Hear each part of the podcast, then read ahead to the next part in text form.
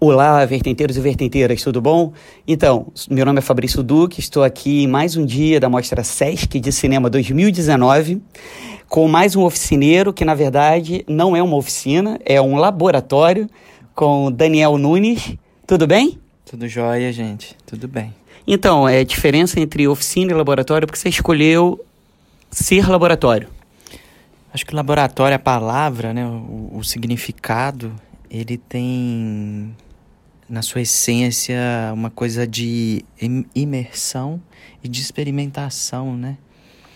Então, acho que quando eu conversei com, a, com o pessoal do SESC para poder fazer esse trabalho aqui, é, eu pensei nesse ambiente que seria uma imersão para a gente poder conversar, para a gente poder experimentar, para a gente poder escutar, mais do que uma oficina que me parece ter um caráter mais é, verticalizado, sabe?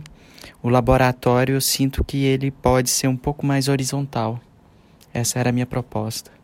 Como é que você construiu a oficina? O que, como é que foi esse desenho? O que você falou, como é pouco tempo de oficina, uhum. é, ah, isso não pode deixar, eu, eu não posso deixar de abordar esse tema, eu não posso deixar de abordar essa outra questão. Uhum. É, à medida que eu fui desenvolvendo todo o plano de, de encontros, é, eu fui, na verdade, desenhando uma possível metodologia de trabalho, é, que é uma das com as quais eu trabalho. É, uma das dificuldades que eu percebo é, nesse trabalho da trilha sonora é o desenvolvimento, né, ou segmento, ou delineamento de uma metodologia. Então, eu fui seguindo esse lugar da metodologia. E aí eu fiquei pensando, o que, o que é mais importante do trabalho de trilha sonora? A escuta, do meu ponto de vista. Então foi a primeira coisa que a gente abordou, né? É vamos escutar, vamos escutar uma obra. Vamos conversar sobre essa obra. E aí a gente passa inicialmente por esse processo da escuta, depois o que a gente a, é, conversou foi sobre a materialidade da, do som, né? Do que, que é o som. Então acho que a gente partiu disso, isso como um elemento fundamental para a gente poder provocar sentidos. Porque aí a gente começa a perceber que o som das artes é uma arte que que ela não existe, né? Assim, ela não se toca, ela é uma coisa imaterial, né? Na sua existência. E aí eu acho que a gente partiu, aí começamos a abrir os leques, eu comecei a trazer alguns exemplos é, de possibilidades também de diálogo, de imagem, é, coisas que eu achava que para mim são significativas nesse encontro do som com a imagem, gesto, gesto musical, gesto né, imagético, é, leitmotiv, que, que são esses pequenos motivos que podem determinar cores, é, ideias, né, narrativas. E, e aí eu acho que isso a gente começa a passar por esse lugar que é um pouco teórico, vamos dizer, e aí eu quero desaguar agora é, no início, é, propondo um, um, início de um projeto experimental.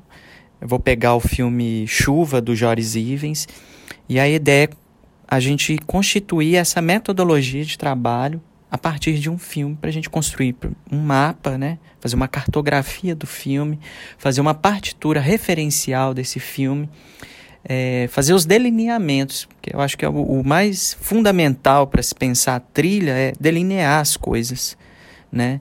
É, eu não me lembro qual cineasta falou, né? Mas ele falou assim: se tudo pode, tudo não pode também, né? Então, eu acho que o delineamento, a metodologia, ela é importante para isso, para a gente entender que a gente tem limiares e que a gente é, faz escolhas e para um outro filme a gente vai fazer outras. Então, é, eu também queria saber assim, você falou algumas referências. Uhum. Queria saber mais referências. Você uhum. pode contar tudo pra gente, a gente vai ficar aqui um mês falando sobre o que, é, como é que foi esse, essa escolha. Uhum. É, o, o primeiro trabalho que eu apresentei para eles ali, audiovisual, foi o clássico Psicose. Na hora que a gente começou a falar sobre o gesto, e aí vem o Bernard Herrmann, né? Clássico, assim. Eu acho importante a gente ir buscar nos clássicos essa, essa referência, esse trabalho que já foi feito com muita densidade, profundidade, para de repente a gente, depois a gente chegar na nessa contemporaneidade, né? Então a gente passou, por exemplo, quando a gente conversou sobre gesto, é, esse foi um dos exemplos que eu trouxe. Aí depois a gente falou um pouco de motivos musicais, melodia, né? Tava estruturando essa coisa, o que que é, como cam como pode caminhar a construção de, um, de uma música, né, no seu eixo horizontal e no seu eixo vertical. Aí de repente a gente apresenta é, o tema da Pantera Cor-de-Rosa, por exemplo, que é um tema também super clássico.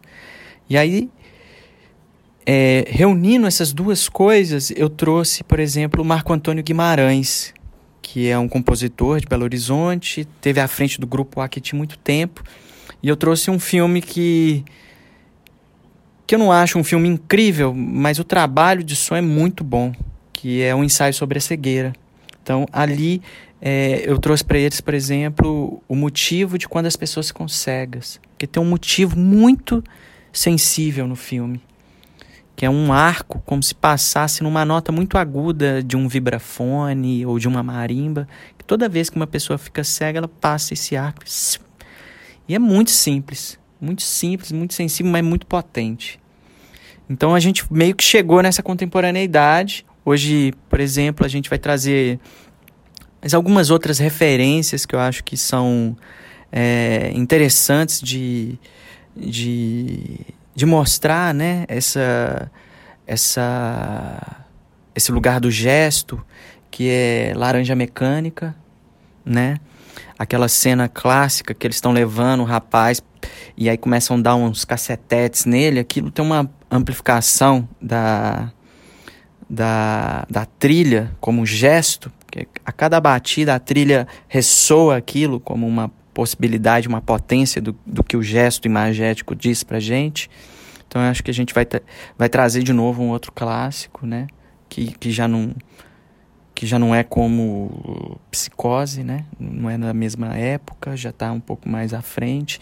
Eu acho que fazer é, esses trasladar entre o contemporâneo, o não contemporâneo, né? Nesse sentido é, contemporâneo pensando mais dos anos 2000 para cá, é, eu acho super legal, porque a escuta ela é um pouco assim.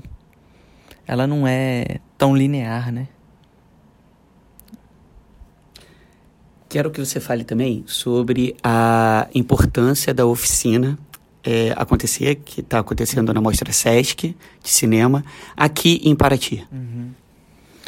É, ontem é, só para dar um panorama bem, bem breve. Ontem eu tinha, por exemplo, é, vou pegar aqui dois alunos, só para você entender o, o, o quão amplo é a, a perspectiva de, desses encontros, né? O que, que eles podem provocar. Um senhor, que eu imagino ter uns 60 anos, nunca tocou, nunca teve acesso à música no sentido do, do ofício, né? Do fazer. E um um, um jovem, né? Enfim, jovem, minha idade aí, entre 30 e 40 anos. Acho que na verdade mais jovem do que eu. É, italiano, que mora aqui há cinco anos. É, músico, é italiano, músico formado, né? Na academia é, de música da Itália, erudito. Sim, dois, dois, dois universos completamente distintos. Né? Um que tem uma formação europeia de música erudita, é, domina a linguagem absurdamente, e um que nunca teve contato. Porém, existe um ponto de interseção entre os dois, no meu ponto de vista. Que eles falaram: não existe, isso nunca vi isso aqui. Nunca vi uma proposta dessa aqui. Então, até o músico que, que viveu né, sua vida lá na Itália e mora aqui há cinco anos em Paraty, ele sentiu uma certa carência de proposições nesse âmbito do, das sonoridades dentro, é, dentro do cinema, por exemplo, né? dentro desse universo trilha sonora. E o que foi absurdamente rico, né? Porque é, a potência não necessariamente está na. É, tá na. tá na existência das coisas. Ela pode estar tá muito. Eu acredito que ela esteja muito na ausência. Então, o que nos interessou, por exemplo, ontem, no encontro, no nosso primeiro encontro, não foi. É, essas diferenças nesse lugar, né? Esse, mas sim essa, essa, essa ausência que, um, que cada um tinha é, desse, dessa troca, desse conhecimento, né?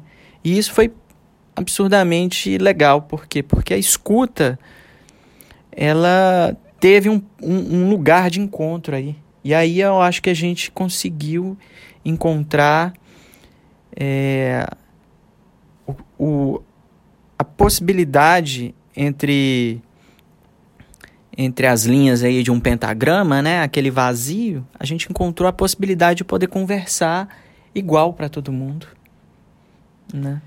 Eu sei que você tem que ir, porque é, já tá, eu, eu tô aqui roubando o tempo da, da, do laboratório.